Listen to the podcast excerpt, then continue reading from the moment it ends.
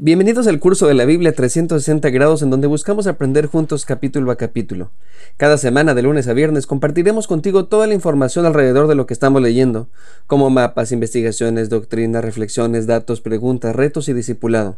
Caminaremos juntos para que tengas una experiencia profunda y vivencial de la palabra de Dios. Si aún no estás inscrito, puedes hacerlo. En esta ocasión nos corresponde Génesis capítulo 30.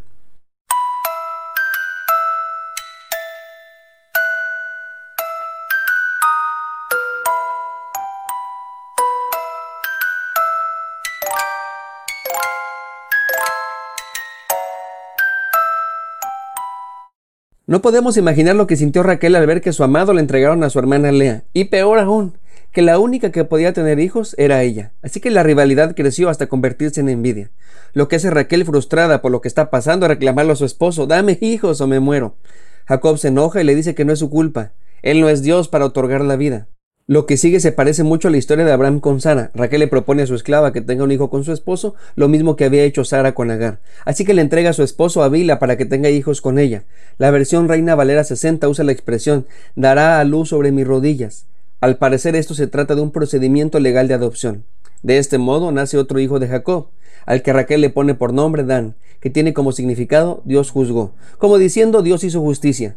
Raquel sentía que estaba viviendo una injusticia, ella era la amada, pero estaba estéril, y Lea no era amada, pero había dado a luz cuatro hijos. Lo curioso es que Dios había favorecido a Lea porque Raquel había actuado injustamente con su hermana, menospreciándola. La esclava tuvo un segundo hijo con Jacob, la cual llamó Neftalí, que significa contienda. Para Raquel su matrimonio se había convertido en una competencia, así que con el nacimiento de este hijo ella sentía que estaba ganando. Del mismo modo, Lea al ver que su hermana estaba teniendo hijos por medio de su esclava, dijo algo como, ese juego lo podemos jugar ambas, va, va, va, va, va, me late, me late, si quieres guerra, guerra tendrás. Así que ella también le da a su esclava, Silpa, a Jacob. De esta relación nace un hijo, el cual Lea le pone por nombre Gad, que significa suerte o fortuna, como diciéndole a su hermana, mira qué suertuda soy. Ahora bien, Suerte para ellas no es dejar algo al azar, ellas sabían que la suerte Dios la determina, más bien se usa en el sentido de qué afortunada soy. Al siguiente hijo de la esclava de Lea le ponen por nombre Aser, que significa feliz, como diciendo qué feliz soy. Todas las mujeres me dirán que soy muy dichosa. Como dijo Gloria Trevi, hagamos un recuento de los daños. Hasta el momento Lea ha tenido cuatro hijos de Jacob. Bila, la esclava de Raquel, le dio dos hijos, y Silpa, la esclava de Lea, otros dos. Si esto fuera partido de fútbol, sería una goliza a favor de Lea. No puedo creer esto, no puede estar pasando, es una pesadilla. Es una pesadilla que estamos cocinando hace 10 partidos. Pero seguimos creyéndonos el gigante, pero seguimos creyendo que somos mejor que todos, pero seguimos creyéndonos verdaderamente invencibles. ¿En qué estamos pensando? ¿En qué momento nos perdimos en el camino? Aquí tiene que aparecer otro milagro, ese milagro que nos cegó y que maquilló. Sin embargo, aunque ella tenía más hijos, el amor de Jacob aún pertenecía con Raquel.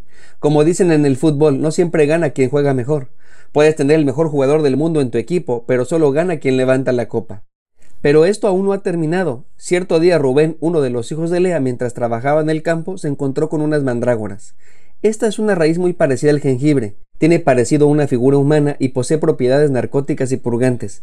Debido a su forma y a su fuerte olor, se usaba como afrodisíaco y tenía la creencia que ayudaba a la fertilidad. No es muy común encontrarla en aquella región, por lo que era muy valorada. Pues bien, de alguna manera Raquel se da cuenta que Lea tiene esa raíz, así que le propone un trato a su hermana. Si ella le da esa mandrágora, le va a permitir dormir con Jacob. Sin embargo, su plan no funcionó, porque la que dio a luz nuevamente fue Lea.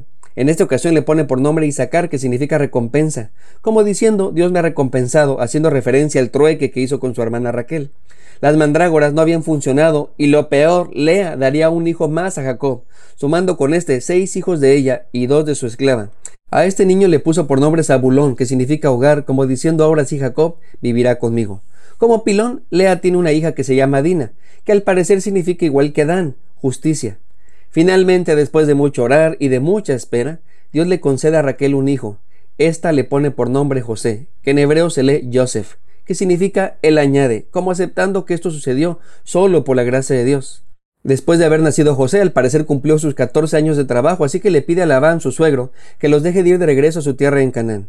Sin embargo, el suegro le dice que, debido a un adivino, se ha dado cuenta que Dios le ha bendecido por causa de Jacob, así que le pide que se quede y que está dispuesto a pagarle lo que él considere justo. Como diría en mi rancho, mátate tú solo. Debemos recordar que Labán es un tramposo. No sabemos si realmente buscó un adivino para preguntarle o no, pero sí sabemos que es un manipulador y que no tiene escrúpulos. Él haría lo que fuese necesario para sacar provecho. Así que pudiera ser que el uso de las palabras es para engañar a Jacob.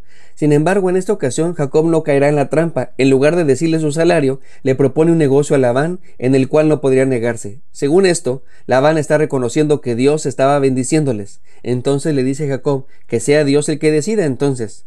Le propone que su pago serán todas las ovejas con manchas o que sean de color negro, y las lisas serán para Labán. Estos animales coloridos escogidos por Jacob generalmente era la porción más pequeña del rebaño así que era un negocio en donde Labán salía ganando. Pero Jacob tenía un as bajo la manga. En esta ocasión, él saldría ganando en este negocio, de alguna manera que no entendemos. Jacob tenía un método en el cual había aprendido a manipular el nacimiento de las ovejas moteadas.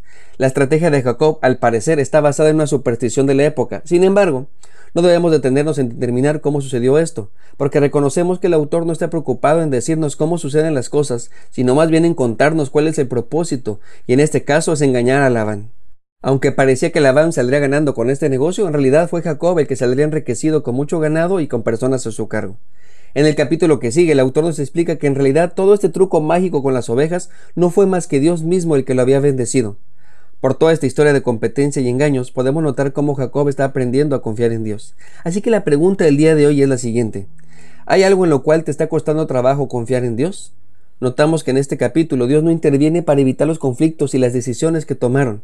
A nosotros nos gustaría que nuestros seres queridos y nosotros mismos no pasemos por circunstancias difíciles. Hacemos muchas cosas para evitarlas. Sin embargo, esas circunstancias Dios las usa para ayudarnos a crecer y a enseñarnos a depender de Él. Por eso pregunto, ¿hay algo en lo cual te esté costando trabajo confiar en Dios? Soy el pastor Alex Cunillé. Dios te bendiga, que tengas un lindo día. Si Dios nos da permiso, nos vemos en el siguiente capítulo.